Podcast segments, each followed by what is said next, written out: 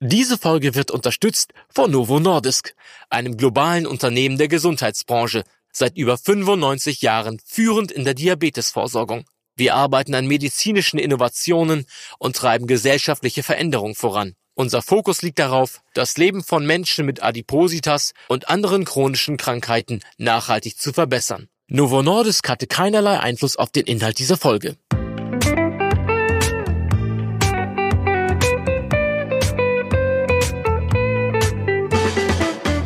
Dr. Med Matthias Riedel talkt ist Ihr Ernährungspodcast ohne schlechtes Gewissen. Welche Ernährungsweise ist wirklich gesund? Und wie kann ich mit meiner Ernährung Zivilisationskrankheiten entgegenwirken? Was sollte ich essen, wenn ich Übergewicht habe oder bereits zum Beispiel an Diabetes erkrankt bin? Wie vermeide ich Foodfallen? Und wie sehr leidet mein Essverhalten bei einem stressigen Alltag? Und wie kann ich mich nicht mit Diäten plagen? Ernährungsdoc Dr. Riedel hat die Antworten. Der ernährungsmedizinische Kopf des Magazins ist dich gesund. Dr. Med Matthias Riedel gibt Ihnen in jeder Folge Tipps und Tricks für die tägliche ausgewogene und gesunde Ernährung.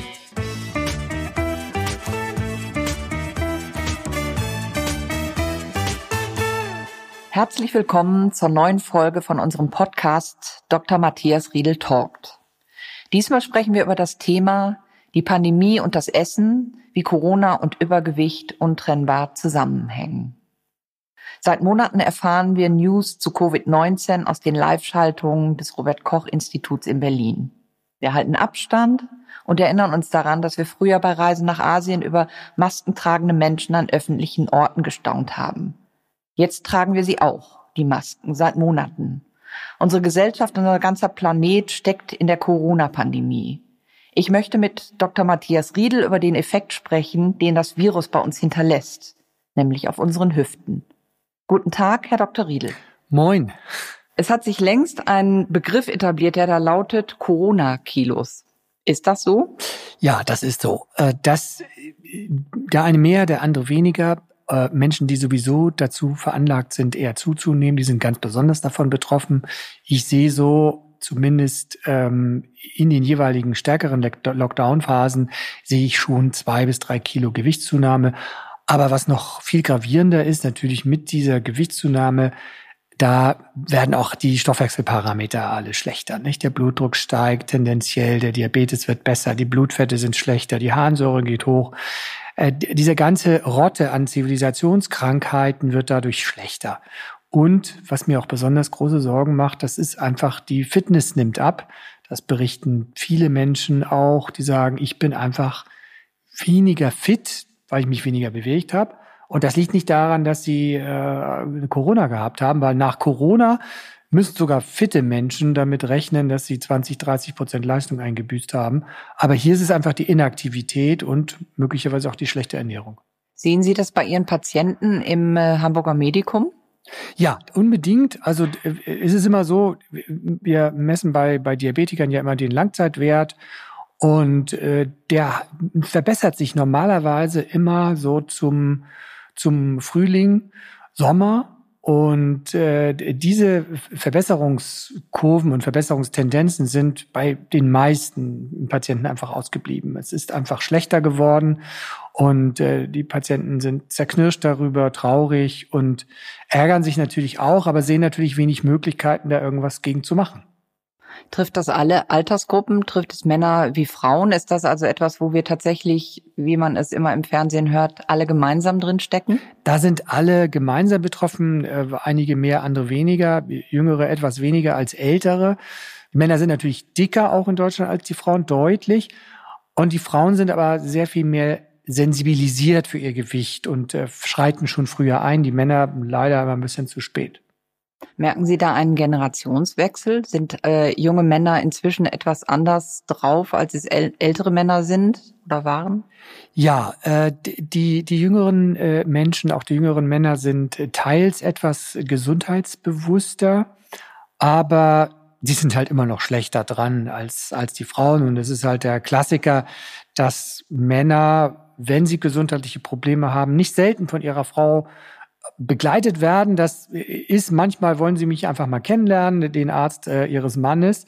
Aber äh, in, in den meisten Fällen ist das eher so, dass die Männer dann erzählen, weshalb sie da sind. Und äh, dann hat man das Gefühl, naja, eigentlich hat er ja gar kein Problem. Aber dann schreitet seine Frau ein und sagt, nein, Herbert, das stimmt gar nicht, was du da erzählst. Du hast ja das und das und das vergessen. Und dann zählt sie ihn aus und dann sagt aber jedem Symptom, das sie denn da aufzählt, ja, ja, so recht, ja. Und äh, schließlich übernimmt die Frau dann nicht selten einfach das Wort, das ist gerade bei älteren Männern so, die eigentlich nicht krank sein wollen und das so gut wie möglich verdrängen, bis es nicht mehr geht. Hat die Pandemie das ein bisschen geändert oder ist das eher zu einem erhöhten Rückzug dieser ähm, äh, sowieso gefährdeten Generation äh, Menschen diesen Alters ge äh, gekommen? Ja, ich, ich erlebe einen, einen gigantischen Rückzug. Wir haben äh, äh Absagen von Patiententerminen, die gehen bis zu 50 Prozent äh, bei jedem Lockdown, weil dann einfach eher die gefühlte Angst größer ist. Dabei ist ja eine Lockdown-Phase immer eine Phase der größeren Vorsicht.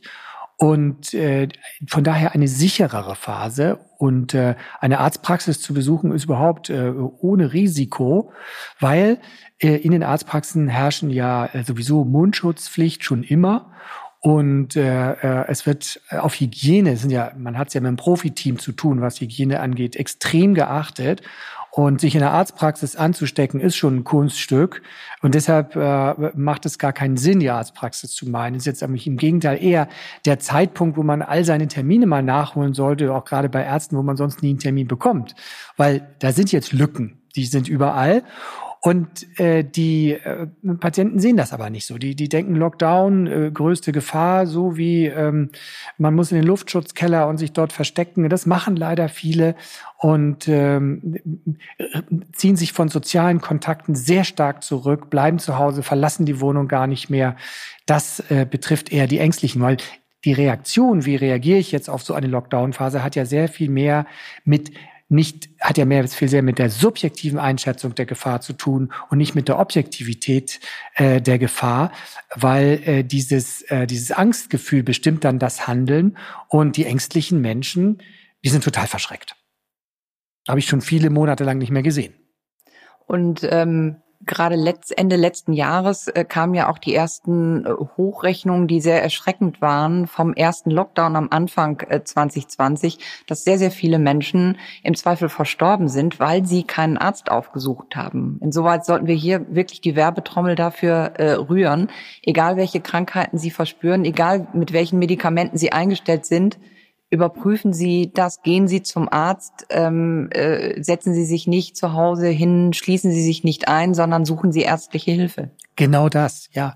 Es, es führt einfach zu, wir, wir sind schon dabei, in, in Studien zu sehen, die hochrechnen, was bedeutet es, wenn Vorsorgeuntersuchungen, und das ist ja die mildeste Form, da ist ja keine akute Beschwerde, aber wenn, was passiert, wenn Vorsorgeuntersuchungen nicht wahrgenommen werden, Brustkrebs beispielsweise, Hautkrebs, dann werden wir in den äh, nächsten Monaten und, und Jahren fortgeschrittenere Krebsstadien sehen. Und äh, wir rechnen fest damit, dass die Krebssterblichkeit ansteigen wird äh, einfach aus nicht wahrgenommener Vorsorge oder zu spät eingeleiteter Therapie, ob sie nun chirurgisch ist oder durch eine Chemotherapie.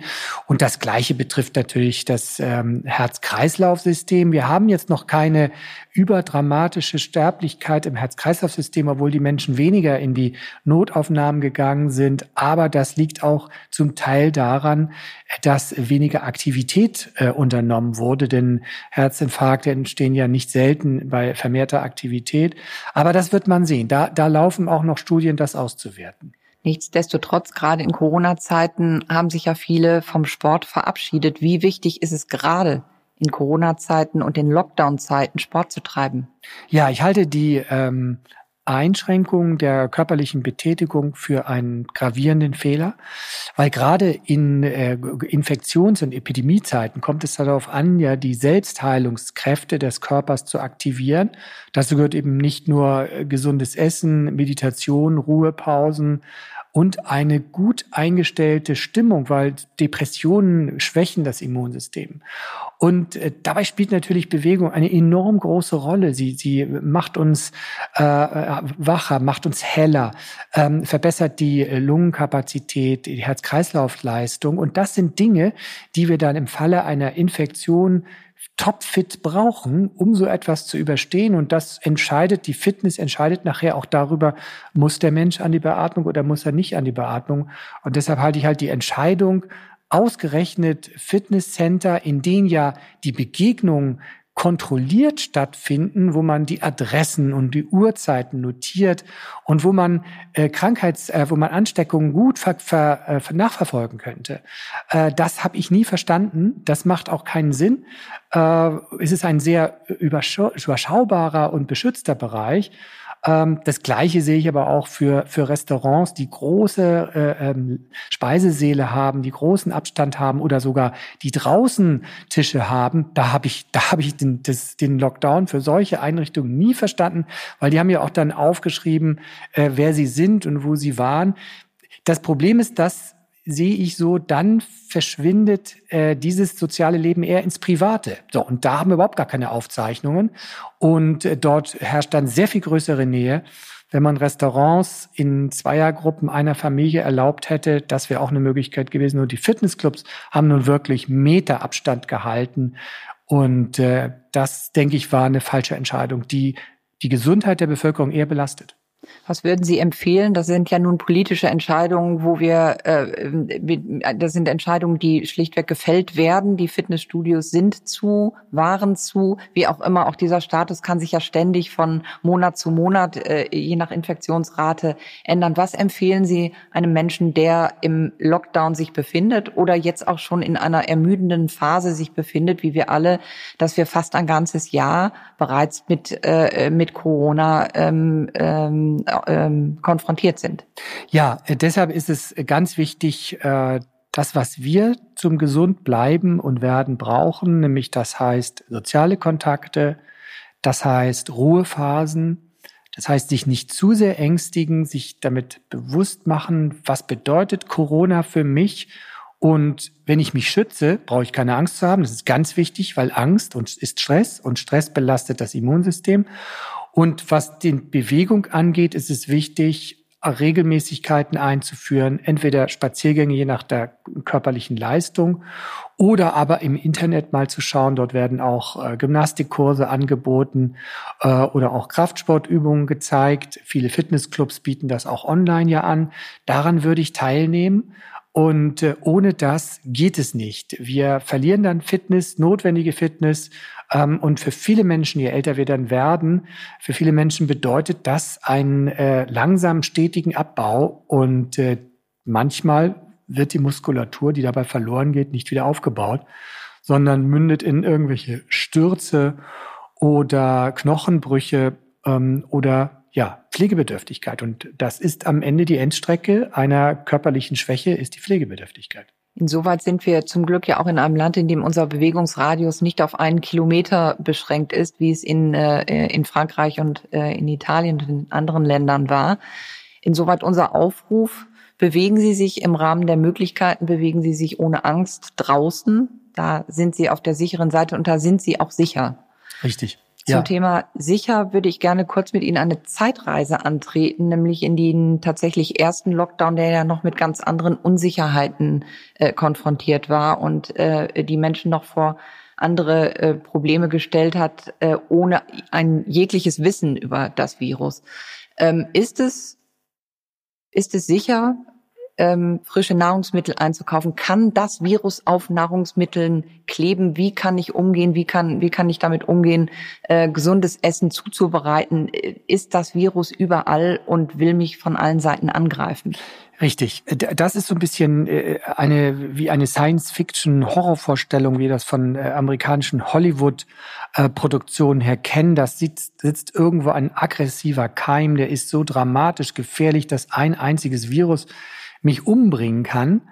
Ähm, und Wissen schützt am besten vor unkontrollierter Angst und unkontrollierte diffuse Angst belastet unsere Seele. Deshalb muss man sich mal klar machen, dass ähm, und das war ja die Hysterie der ersten Wochen, ähm, es war gut, die Bevölkerung aufzuklären über das Virus, aber nicht die ganzen Fragen und Unsicherheiten, die die Virologen beschäftigen, unter die Bevölkerung zu streuen, weil sehr häufig sind äh, die Menschen mit einem großen Fragezeichen hinterlassen worden. Und ähm, ich erinnere mich an die Geschichte mit äh, äh, die Herr Drosten erzählt hat äh, von einem Betriebscasino, wo zwei Rücken an Rücken saßen und der eine den Salzstreuer nur rübergereicht hat und äh, hat den anderen angesteckt. Nun, da könnte man denken, meine Güte, also der hat ihn noch nicht mal angehustet.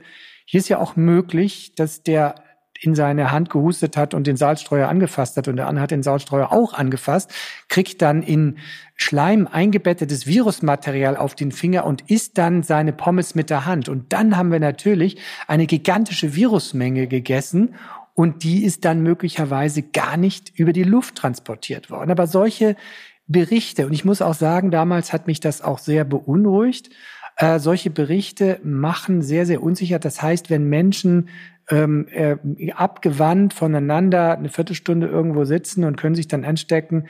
Es ging die große Angst um, wie gefährlich, wie hoch ansteckend ist das. Wir wissen mittlerweile, Masern ist viel ansteckender.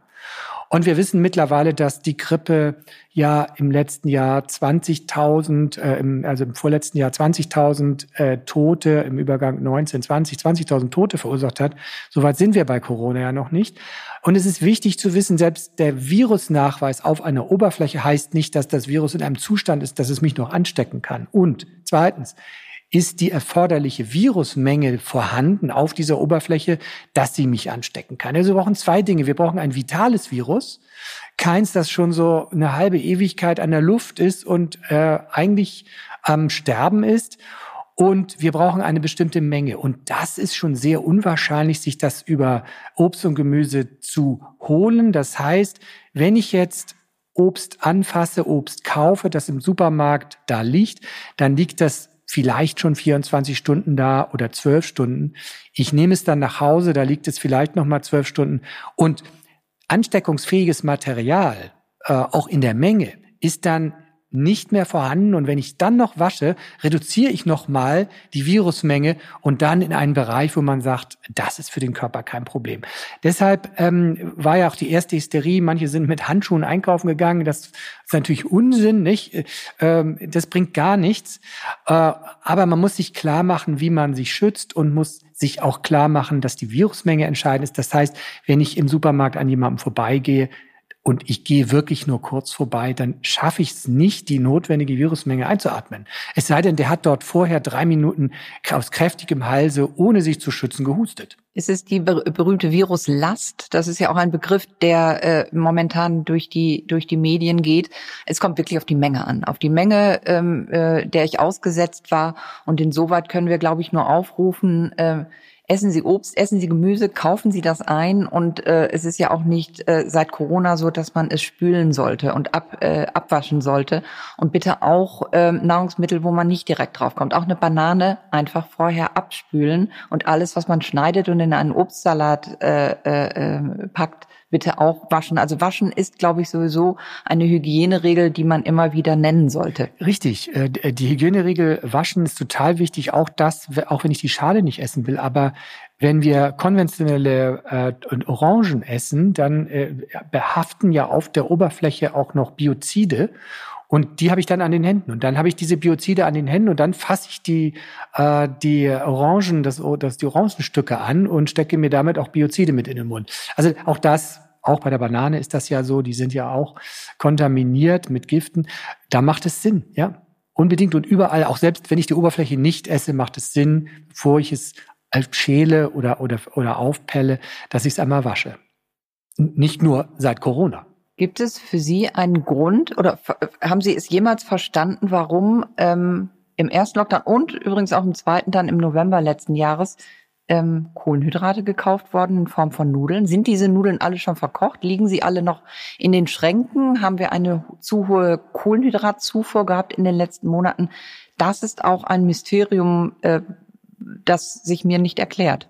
Ja, Stress verändert bei uns auch das Bedürfnis nach bestimmten Nahrungsmitteln und in Notsituationen, die werden automatisch im Körper mit ähm, Krisen verbunden und Krisen bedeuten in der Menschheitsgeschichte immer Hungersnöte.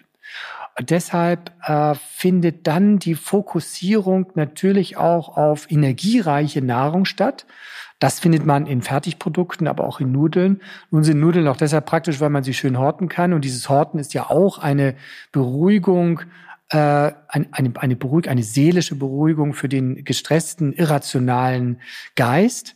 Ähm, aber da trifft es beides zusammen. Man kann, hat etwas, was man horten kann und das auch noch viele Kalorien enthält. Und ja, dieser ähm, Kohlenhydratüberschuss, der ist tatsächlich mit einer der wichtigsten Gründe, weshalb es zu einer deutlichen Gewichtszunahme kommt. Wir haben sowieso in der Gesellschaft schon ein Übermaß an Kohlenhydratverzehr und der ist in der Krise nochmal angestiegen. Es wird also etwas beiseite gelegt in einer fraglichen Hungersnot, äh, die gar nicht da ist. Und das macht für uns die Krise, die gesundheitliche Krise nochmal schlimmer. In unserer Kultur, in der wirklich so viel Essen zur Verfügung steht, in so vielen Varianten, hat sich irgendwann ein Lieferengpass eingestellt oder war auch das eine irrationale Angst? Das war alles äh, irrationale Angst. Äh, wir haben äh, nirgendwo Lieferengpässe gehabt und äh, ich selber habe das gemerkt, dass in den äh, Gemüseregalen die Bio-Karotten auf einmal plötzlich äh, ausverkauft waren. Was ist so etwas, wenn man keinen Bezug zu Gemüse hat, dann steht man vor so einem Gemüseregal und, und sieht vielleicht Suppengemüse und denkt, was soll ich damit denn machen? Oder, oder Sellerie ähm, oder Radieschen, naja, und dann greift man dann halt zu dem, was man so kennt. Das kann man essen, auch ohne große Zubereitung. Da waren die Bio-Karotten äh, wochenlang immer weg. Äh, gut, habe ich konventionelle gegessen, ist auch gut. Aber das sind so irrationale Situationen, in denen man sich dann wirklich fragt, was ist los. Aber gut, immerhin äh, entsteht auch in der Bevölkerung das Gefühl, okay, Gemüse scheint irgendwie wichtig zu sein für mich. Und ich weiß ganz genau, dass ich davon zu wenig gegessen habe. Und wir kennen ja auch die Zahlen. Ähm, Frauen essen so, so um 200 Gramm Gemüse am Tag. Das ist ungefähr die Hälfte von dem, was empfohlenswert ist. Und die Männer liegen nochmal deutlich drunter. Äh, nochmal bei der Hälfte oh, von, den, von der Menge, der, die die Frauen essen. Und äh, das wissen die meisten. Äh, und ich weiß auch aus der Erfahrung, dass vielfach, äh, wenn wir die Analysen machen äh, der Ernährung und wir die Patienten dann fragen, naja, wie viel Gemüse isst du? Dann sagen die, naja, so schon fast täglich. Ja, und dann gucken wir uns den, den, das Ernährungsprotokoll an und dann sehen wir, da ist ja nicht mal ein Apfel bei in der Woche. Nicht? Äh, also null Gemüse. Ja, äh, und diese Selbstwahrnehmung äh, und, und die Realität, die klaffen sehr häufig. Aber in Corona-Zeiten ist vielen Menschen bewusst geworden, verdammt, so richtig gesund ist das nicht, was ich mache. Sie hatten gerade von Karotten und von Biokarotten gesprochen. Äh, könnten Sie uns kurz erklären, was der Vorteil eines Bionahrungsmittels ist? Ist es an der besitzt ähm, besitzen Möhren äh, aus dem äh, Demeter-Anbau? Das ist ja nun die Königsklasse der der äh, Biowaren. Besitzen sie mehr höhere Nährwerte? Äh, Kann man das so generell beantworten? Ja, also jein, also es gibt interessanterweise gibt es äh, es gibt Rattenversuche, in denen man äh, Biogemüse verfüttert hat und ähm, nicht Biogemüse. Und die Ratten äh, sind ja so hochsensibel auch. Und äh, das Ergebnis war, Ratten würden Biogemüse kaufen. Äh, und die haben das konventionell liegen gelassen. Hm müssten wir die Ratten fragen, was der Grund war. Aber wenn, wenn ich in mich reinhöre, muss ich sagen, ich äh, habe ganz deutlich das Gefühl, dass die Biokarotten besser schmecken. Eindeutig. Ich habe da, äh, und, und da gibt's auch Unterschiede noch von äh, Bioherstellern, wie Sie gerade sagten. Da gibt's High-End ähm, Biohersteller wie Demeter beispielsweise, ähm, die wenn die Karotten äh, aus der Region kommen, dann erreichen die häufig auch eine sehr, selbst wenn es konventionelle Karotten sind, eine sehr, sehr hohe Qualität, Geschmacksqualität auch. Aber es ist so, dass Gemüse sich gegenüber Feinden durchsetzen muss. Ähm, und das macht es, indem es sekundäre Pflanzenstoffe produziert, die Fressfeinde, äh, ob das nun Würmer sind oder Pilze oder Bakterien, sich vom Leib halten. Und diese sekundären Pflanzenstoffe, die spielen bei uns gesundheitlich eine wichtige Rolle. Und je mehr eine Pflanze sich in der Natur durchsetzen muss gegenüber seinen Feinden, desto höher auch die Konzentration an Omega-3-Fettsäuren. Und äh, das kann für uns nur gesund sein. Jetzt mal von den Herbiziden, die darauf in Rückständen festzustellen sind, mal ganz abgesehen. Und da gibt's natürlich auch bestimmte Gemüsearten, und Obstarten, die ganz häufig Rückstände nachweisen. Äh, Top 1 ist äh, ja sind Weintrauben auch häufig oder importierte Erdbeeren, die mag ich gar nicht mehr kaufen. Äh, oder aber auch Paprika. Paprika ist tatsächlich auch ein Gemüse, das sehr häufig schadstoffbelastet ist und äh, deshalb rate ich eher dazu, äh, Biogemüse auch zu kaufen. Zum Glück sind wir aber in einem Land, in dem äh, Nahrungsmittel ja recht günstig sind und auch Bio-Nahrungsmittel inzwischen bezahlbar sind. Würden Sie meine Einteilung, äh, meine Einschätzung so teilen? Unbedingt. Also äh, äh das ist auch das Thema gesunde Ernährung. Das ist ein Satz, den höre ich mir häufig an und sage, das kann ich mir nicht leisten. Und dann kommt dann nachher im Nachsatz, ich kann mir die die teuren, die teuren Fertigprodukte von Firma XY und Dr. Y nicht leisten. Genau, darum geht es. Natürlich, Fertigprodukte sind immer teurer, als wenn ich das selber mache. Aber wenn ich so einen Sack, ich meine, wenn ich jetzt mal auf Bioqualität verzichte, aber ich kaufe einen Sack Futtermöhren für ein bis zwei Euro oder einen Kohl unter einem Euro, dann äh, muss ich den aber zubereiten. Äh, wer halt Gemüse frisch kauft und es auch zubereitet und vielleicht einmal einen Kohlkopf aufschneidet und daraus drei, vier Gerichte macht und die auch einfriert, der hat dann tatsächlich auch etwas und spart am Ende wieder Zeit und hat viel, viel Geld gespart, weil äh, der Gemüseanteil in unserer Ernährung soll ja maximal sein. Und das ist gerade das, was so schön preiswert ist. Und wenn man regionales Gemüse kauft, saisonales, regionales Gemüse, dann spart man noch mal mehr und hat noch gehaltvolleres Gemüse. Das kann ich auch nur empfehlen. Wie sieht ein idealtypischer Teller aus, vor dem ich sitze?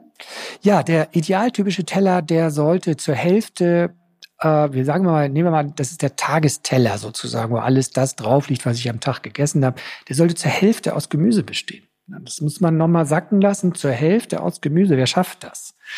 Äh, und das schafft man eben nur, wenn man Gemüse nicht nur mittags präsentiert, sondern auch mal als Snack, als Rohkost oder zum Abendessen nochmal dazu eine, eine Gurke aufschneidet oder schöne Tomaten dazu legt. Radieschen dazu knabbert, etwas mit aufs Brot legt, vielleicht eine Salat, ähm, vielleicht ein Salatblatt oder etwas ähnliches. Äh, sonst kommen wir nicht darauf. Dann ist ein weiteres Viertel Eiweiß, Schrägstrich auch Fleisch, ja, darf auch sein. Ähm, und ein weiteres Viertel ist dann äh, das, was wir als Brot, Kartoffeln, Reis und Nudeln betrachten. Und je mehr wir uns bewegen, desto mehr Reis und Kartoffeln und Nudeln dürfen da drauf liegen. Und je weniger wir uns bewegen, wenn wir uns nämlich fast gar nicht bewegen, und das ist für Corona-Zeiten ja geradezu typisch, dann sollte dieses Viertel mit Reis, Kartoffeln, Nudeln nahezu leer sein oder ein bisschen was enthalten. Dann schneiden wir einfach die Brotscheiben etwas dünner und legen ein bisschen mehr Käse drauf. Keine Sorge, da findet man nicht zu, da wird man nur satt davon. Und so kann man dem Corona-Speck leichter entkommen. Kann ich Obst überdosieren? Es ist ja immer diese allgemeine Empfehlung, die vielleicht etwas irreführend ist. Fünf Portionen Obst und Gemüse. Sollte es nicht eigentlich heißen, mehr Portionen Gemüse, weniger und dosiert Obst wegen des Fruchtzuckers? Ja, ich störe mich schon lange an der Formulierung, äh, die die Deutsche äh, Gesellschaft für Ernährung ähm, rausgegeben hat, fünf Portionen Obst und Gemüse. Das hört sich jetzt so an, als müsste ich fünfmal am Tag was essen. Aber wir sollen ja nur drei Hauptmahlzeiten einhalten. Also die, so ist das auch nicht gemeint, aber es ist missverständlich. Äh, wir sollen uns dreimal satt essen und das zu regelrechten Hauptmahlzeiten. Das heißt, ich kann zu einer Hauptmahlzeit zwei Portionen oder drei Portionen Gemüse essen. Aber das hört sich ja fast so an, als würde ich es überdosieren. Wenn eine Portion ist eine Portion, dann nehme ich eine dreifache Portion da habe ich das Gefühl, ich habe viel zu viel gegessen. Also diese Formulierung ist einfach so missverständlich, dass sie fast eine Aufforderung zum Snacken sein könnte und dass man diese Gemüseportion sogar überdosiert, weil man die dreifache Portion isst. Das hört sich ja wirklich nach Übertreibung an. Das ist es aber nicht. Gemüse ist etwas, ist das einzige Nahrungsmittel, dass wir nicht überdosieren können. Alles andere können wir überdosieren. Wir können Proteine überdosieren, wir können auch Kohlenhydratträger überdosieren, wir können auch Fett überdosieren, da wird einem meistens übel. Aber Gemüse hat bis zu 500 Gramm einen gesundheitlich nachweisbaren Effekt. Nach 500 Gramm steigert sich dieser gesundheitliche Effekt nicht mehr, aber er ist natürlich weiterhin da. Es macht aber nichts, ein Kilo Gemüse am Tag zu essen. Es macht aber wohl einen Unterschied, ein Kilo Früchte zu essen, weil wir damit eine enorme Menge macht natürlich keiner, aber weil wir damit eine enorme Menge an Fruchtzucker essen. Und ich sage es nochmal deutlicher, wir können nicht ohne Gemüse leben, aber wir können ohne Obst leben. Und beim Eiweiß ist es ganz klar so, dosieren wir es unter, kriegen wir einen Muskelmangel. Das ist im Alter sehr häufig der Fall, dass äh, in den meisten Altersheimen äh, schon ein, ein enormer Muskelabbau und damit die äh, Pflegebedürftigkeit gefördert wird, vorherrscht. Und äh, wenn man es überdosiert, wird man davon am Ende dicker. Das ist so dieses 1000 Gramm Steak von äh, manchen Männern. Das führt, kann man mal machen, wenn es denn sein muss. Aber am Ende häufiger genossen wird man davon dick. Und natürlich, was machen Kohlenhydrate im Überfluss? Kohlenhydrate, also Kartoffeln, Reis und Nudeln, die machen im Überfluss einfach nur dick, weil es ist Energie zum Verbrennen. Und wenn ich das, die Energie nicht verbrennen kann, dann ist der Körper ja so schlau, dass er sagt, jetzt, wenn ich diese Energie schon mal aufgenommen habe und sie vielleicht anderen weggenommen habe oder sonst was, dann bewahre ich sie auf für schlechte Zeiten. Und dann haben wir die Fette. Bei den Fetten ist es einfach so, äh, da ist es so, wenn wir zu viel Fett aufnehmen, dann wird am übel und äh, man müsste am Ende noch brechen. Äh, insofern, Gemüse ist das einzige Nahrungsmittel, das nicht überdosierbar ist. Zählt Salat zu Gemüse? Ja, Salat gehört äh, mit. kommt in diese Rechnung auch nicht mit rein. Ja, also genau, genau. Ist das eine der irreführendsten Empfehlungen, die es ja, gibt? Genau. Es ist es ist sogar so vielleicht es ist es ist banal geradezu, aber wir müssen tatsächlich darüber auch reden. Da bin ich dankbar für die Frage. Wir müssen tatsächlich über die Definition von Gemüse reden. Was ist Gemüse? Ich erinnere mich an einen ähm, Ernährungsdocs-Patienten, der dann äh, auf seinem Teller die Kartoffeln als Gemüse deklarierte. Das reicht nicht aus, das ist kein Gemüse. Ähm, aber natürlich, ich sage deshalb auch immer, Gemüse, Pilze, Nüsse und jetzt muss ich eigentlich noch dazu sagen Salat. Ja, das stimmt. Viele zählen das nicht dazu. Und natürlich sind äh, Nüsse kein äh, Gemüse. Ja, aber wenn ich diese Klasse als also absolut gesund deklarieren will, dann gehören zum Gemüse die Pilze, Nüsse und Salate natürlich mit dazu. Gibt's noch was? was Kann man sich das so einfach merken, dass es irgendwo wächst? Ja, das liegt daran, äh, äh, dass ähm, die, der Mensch äh, in seiner Entwicklung, in den Millionen Jahren, die es uns gibt, äh, ein Vegetarier war, immer. Das heißt, es gibt eine totale Nähe zwischen Menschen und Pflanzen weil bis vor zwei Millionen Jahren hat der Mensch einfach nur Pflanzen und Pflanzenprodukte gegessen. Dann kam so ein bisschen tierische Beikost dazu. Aber diese Affinität zur Pflanze, die ist da. Und diese Verbindung zu unserem Stoffwechsel ist sozusagen entwicklungsgeschichtlich entstanden. Wer das verneint, der ernährt sich äh, einfach falsch.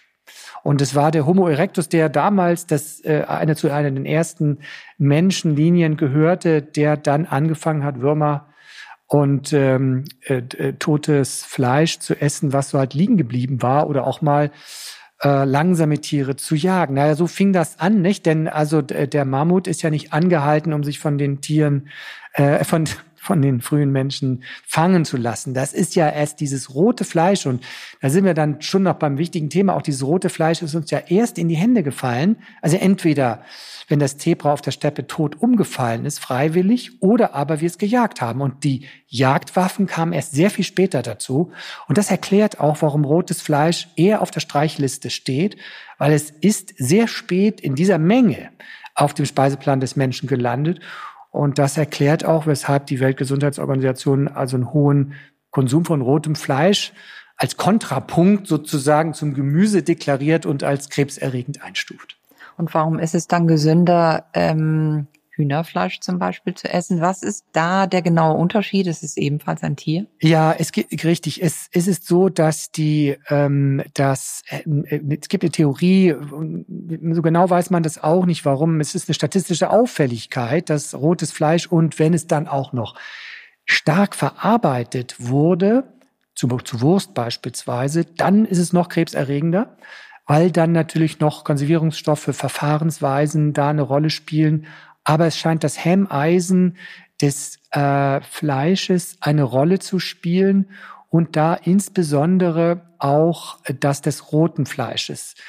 Vielleicht kann man sich das so klar machen, dass das weiße Fleisch von Vögeln, äh, von äh, Kleinstieren, aber auch von Insekten schon ganz früh auf dem Speiseplan stand und dass daher die Gefahr nicht so groß ist. Aber man ist auf der sicheren Seite, wenn man Fleischportionen einfach kleiner ausfallen lässt und nicht so häufig genießt. Weil so viel Vitamin B12 braucht man nun auch nicht, wie so in einem äh, 1000 Kilogramm Steak enthalten ist. Weil das sind mal eben 200 Gramm reines Eiweiß und 200 äh, Gramm reines Eiweiß. Das ist so ungefähr der Bedarf für ein, ja, für eine vierköpfige Familie am Tag. Ne?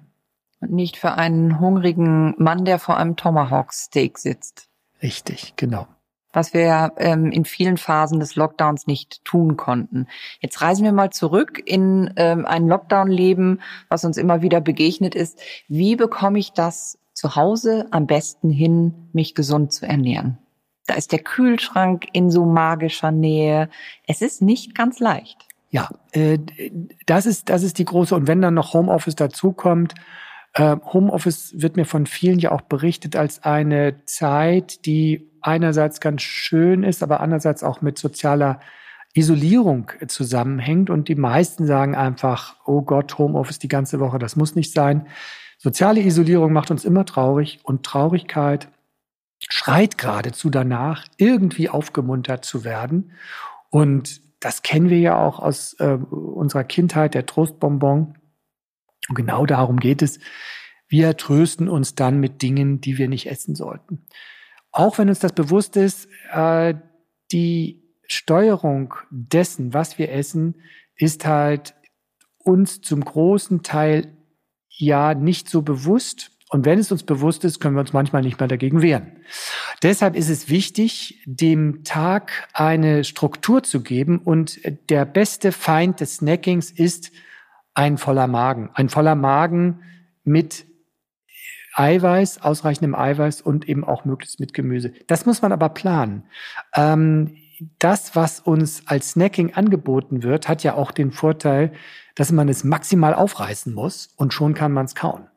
Und äh, deshalb muss man dem eine etwas gegenübersetzen. Das heißt, das Essen äh, muss schon vorher eigentlich vorbereitet sein, bevor der Heißhunger kommt. Wenn der Heißhunger da ist, dann brechen ja die Dämme und äh, dann schaffen die meisten Menschen das nicht, vor dem Abendessen vielleicht doch noch irgendwie einen Schokoriegel zu essen. Also es ist ganz wichtig auch beim Einkauf darauf zu achten, genau das eben nicht zu kaufen.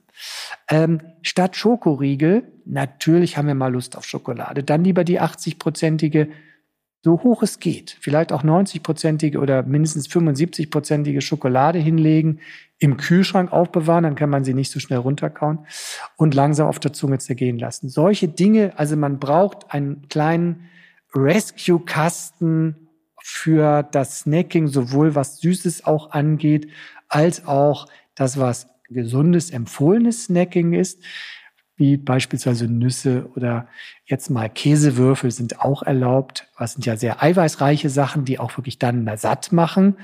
Und ähm, natürlich auch Rohkost, die machen darüber satt, dass sie Ballaststoffe enthalten und das und, und Volumen haben einfach. Man muss die kauen und dann hat man einen Speisebrei im Bauch.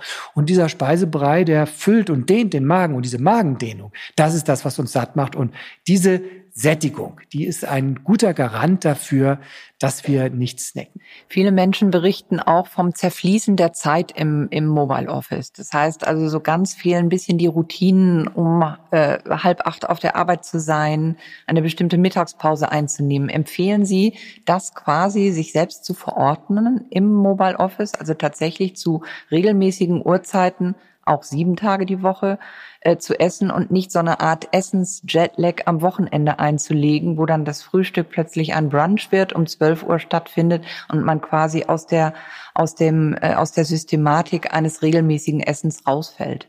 Ja, Routinen helfen uns, den Tag zu strukturieren. Und wenn diese Routinen weggefallen sind, dann besteht die Gefahr der Instabilität und die Gefahr, dass schädliche Routinen oder ähm, ungünstige Verhaltensweisen sich neu einnisten. Und es ist richtig, genau, ich würde äh, beim Homeoffice oder beim Wegfall, aber auch bei Arbeitslosigkeit, bei Kurzarbeit, bei hundertprozentiger Kurzarbeit, würde ich darauf achten, eine Tagesstruktur einzuhalten, die Bewegung enthält, die einen geplanten Einkauf enthält, die bestimmte Essenszeiten enthalten, weil nämlich äh, diese Struktur uns ähm, Regelmäßigkeit gibt und auch, auch Kraft gibt und auch Sortierung gibt. Äh, und auch eben dafür der Garant ist, dass wir das, was wir essen sollten, auch essen können. Am Wochenende kann man sich gerne andere Strukturen angewöhnen. Ich kenne das äh, bei mir selber, wenn ich mal so einen Tag habe, äh, ich habe ja auch Homeoffice äh, ein, zwei Tage die Woche und wenn ich dann manchmal, ich weiß, ich habe so viel zu tun, dann setze ich mich morgens schon manchmal im Pyjama an den Computer und merke, das ist dann elf und dann müssen noch fünf Telefonate gemacht werden, dann ist es nachher eins und ich habe noch nicht gefrühstückt. Das, ich ärgere mich dann darüber selber. Ich weiß genau, du hast es mal wieder verpatzt, dir einen, einen ordentlichen, äh, eine Struktur äh, zu machen. Und ich merke dann, spätestens ab zwölf eins äh, wächst bei mir die Snacking-Gefahr. Ich habe das dadurch gebannt, dass ich halt wirklich nichts Gefährliches da habe außer wie gesagt der 80-prozentigen Schokolade. Am Wochenende ist was anderes, da äh, schlafe ich ein bisschen länger. Mein Tipp auch gegen die Snacking-Gefahr, wir brauchen ja auch eine richtige Menge an Getränken, an Wasser, an Flüssigkeit. Wenn wir nicht genug Flüssigkeit zu uns nehmen, dann haben wir auch das Gefühl, wir müssten irgendwas zu uns nehmen. Und diese Zentren für Durst und Hunger liegen so nicht, so dicht nebeneinander im Gehirn, dass bei Durst auch manchmal einfach gesnackt wird. Deshalb einfach mal ein bisschen mitzählen, wenn man nämlich keine Rituale mehr hat, wie Frühstück, Mittagessen, nachmittags sich hinsetzen und abends, dann fallen manchmal auch Trinkgewohnheiten über den, über, über den Berg.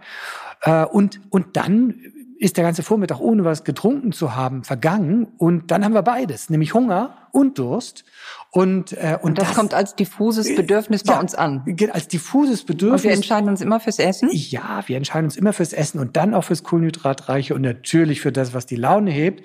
Weil nämlich durch Flüssigkeitsmangel werden wir gedämpft und schlechter gelaunt. Das kommt nochmal dazu. Also, einfach den Tag starten mit, äh, mit einem Liter Tee über den Vormittag verteilt, dann hat man schon mal die Hälfte des Flüssigkeitsbedarfs drin und hat Magenfüllung und diese Verwechslung von Essen und äh, Getränken kann dann weniger häufig auftreten. Es gibt inzwischen ja auch ganz tolle Wasserflaschen, die richtig schick sind und die man sich vielleicht auf den Schreibtisch stellen sollte, die auch sagen, so und so viel Wasser habe ich schon getrunken. Welche anderen Getränke sind zu empfehlen? Wasser, ungesüßte äh, Tees, gibt es noch was anderes? Wahrscheinlich kein Fruchtsaft. Äh, natürlich, Fruchtsaft äh, steht auf der, auf der Streichliste. Fruchtsaft dann, wenn äh, nur in kleinen Mengen, vielleicht auch zur Mahlzeit, weil das ist tatsächlich äh, kohlenhydratreich, zuckerreich, fruktosereich und gehört im Zusammenhang mit einer Mahlzeit und eignet sich überhaupt nicht zum Durstlöschen, weil es eben Kalorien enthält und schon gar nicht in Corona-Zeiten. Äh, Tees haben sich als sehr günstig erwiesen weil sie auch ähm, beispielsweise weißer Tee auch auch helfen, die Fettverbrennung zu unterstützen.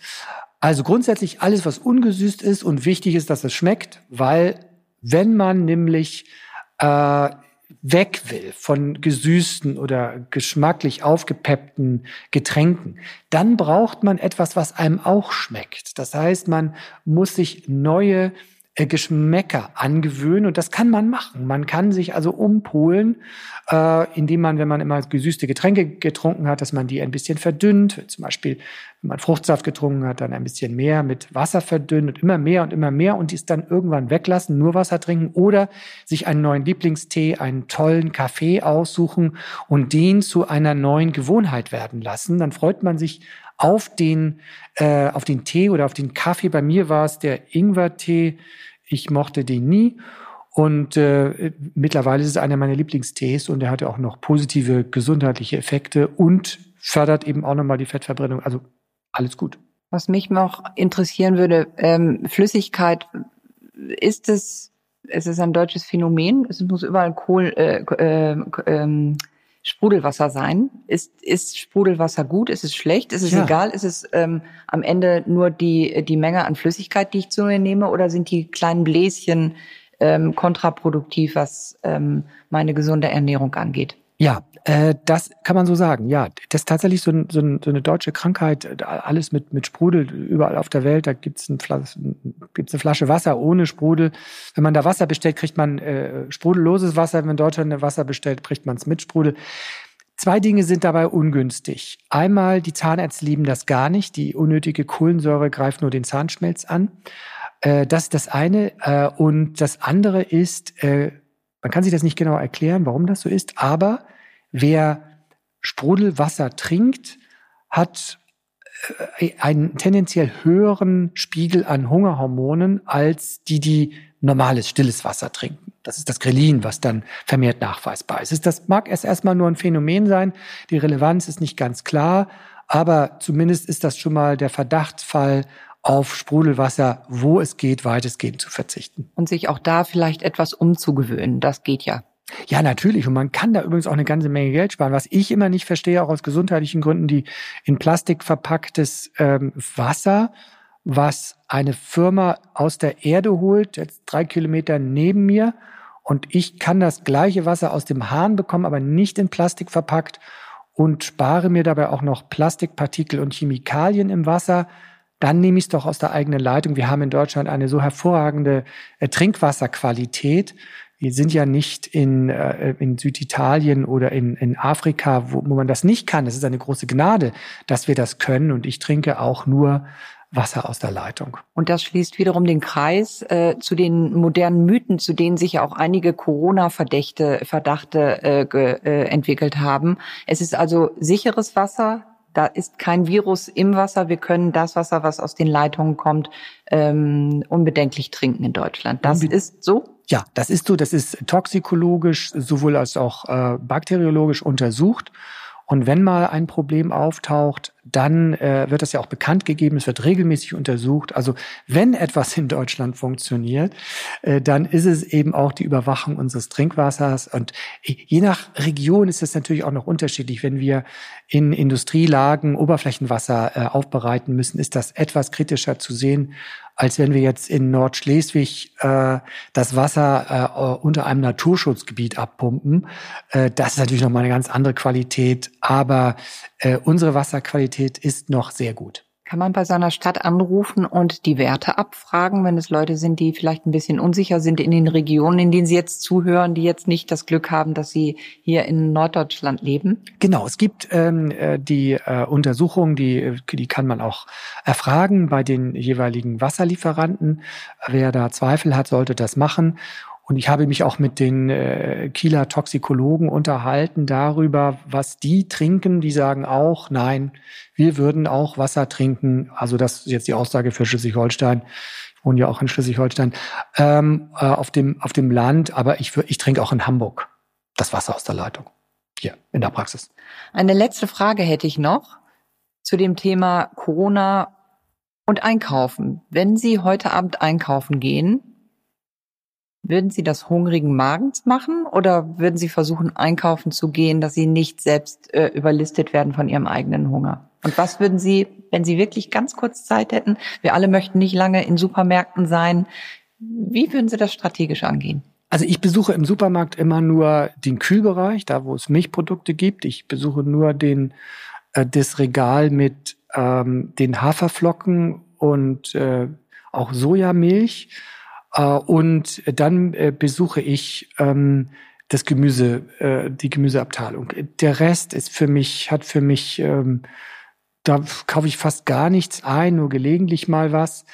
Ähm, das sind meine Stationen und da habe ich eine, eine, eine Regelmäßigkeit, dass ich äh, ein paar Dinge immer im Haus habe. Ich habe immer Karotten im Haus. Das ist schon eine Rescue-Maßnahme. Und ich habe immer Paprika und Radieschen im Haus, immer auch Äpfel, die kaufe ich vom Bauern direkt. Und ähm, äh, ist, ich, ich versuche auch nicht ausgehungert einkaufen zu gehen, weil ich dann einfach mehr kaufe und möglicherweise auch das Falsche. Das, ich, ich merke das. Ich sehe es, was da ist. Im Einkaufswagen. Ich denke, Mensch, das hat's wieder mit dir gemacht. Und äh, ähm, ich habe auch ja immer, das habe ich ja schon äh, äh, häufig gesagt, ich habe immer so ein kleines Säckchen an Gemüse dabei. Das heißt, wenn ich im Auto sitze, esse ich schnell noch eine Karotte oder zwei. Geht's mir besser? Ich bin besser gelaunt dadurch. Ganz nebenbei. Äh, übrigens, Gemüse macht auch äh, bessere Laune. Wir, wir wissen, dass bestimmte äh, Nahrungsbestandteile von Kräutern, aber auch von Gemüse äh, die Laune heben. Das gilt auch für Pfeffer, das gilt auch für Chili. Ähm, also das gesunde interessanterweise, und das zeigt auch, wie deutlich das zu uns Menschen passt, macht auch uns einfach happy. Also ich versuche das äh, zu vermeiden, solche Hungerkäufe. Es gelingt mir auch relativ gut. Aber nun bin ich jetzt auch jemand äh, berufsmäßig und ich denke, also es kann doch nicht wahr sein jetzt, das legst du jetzt da schön wieder hin. Ne? Wie lange dauert so ein Einkauf bei Ihnen im Schnitt? Also, Wenn Sie sagen, dass Sie so zielgerichtet da ja. durchmarschieren und äh, wirklich die Mission haben, bestimmte Nahrungsmittel herauszuholen und nicht ähm, sich inspirieren zu lassen von den tausend Dingen, die uns dort verführen möchten? Ja, äh, also ich habe einen Plan, äh, in meinen Handys immer dabei, da ist immer der Einkaufsplan, der aktuelle dabei, da kommt immer das rein, was mir gerade fehlt, äh, damit mir auch nichts verdirbt zu Hause. Ich finde das immer zu schade. Und ähm, das, das Einzige, wo ich tatsächlich immer wieder gucke, das ist da, da, wo so reduzierte Ware angeboten wird. Ja, also ich bin tatsächlich einer dieser dieser Menschen, die man mit reduzierter Ware locken kann. Da kann es manchmal sein, dass ich denke, na ja, das, aber das, da mache ich dann ganz bewusst, sage ich, würdest du das denn auch kaufen, wenn es den Normalpreis hätte? Und das, das muss ich wirklich mit mir besprechen. Sonst ähm, kaufe ich manchmal was, wo ich sage, das war jetzt nur 10 Cent billiger. Das stand da zwar reduziert, aber haben sie dich wieder reingelegt. Ja, also da bin ich, da bin ich tatsächlich empfindlich, ja, ja. Aber ich weiß das auch eben, ja. Vielen lieben Dank für ich das Gespräch. Auch. Danke. Diese Folge wurde unterstützt von Novo Nordisk, einem globalen Unternehmen der Gesundheitsbranche, dessen Fokus darauf liegt, das Leben von Menschen mit Adipositas und anderen chronischen Krankheiten nachhaltig zu verbessern. Novo Nordisk hatte keinerlei Einfluss auf den Inhalt dieser Folge.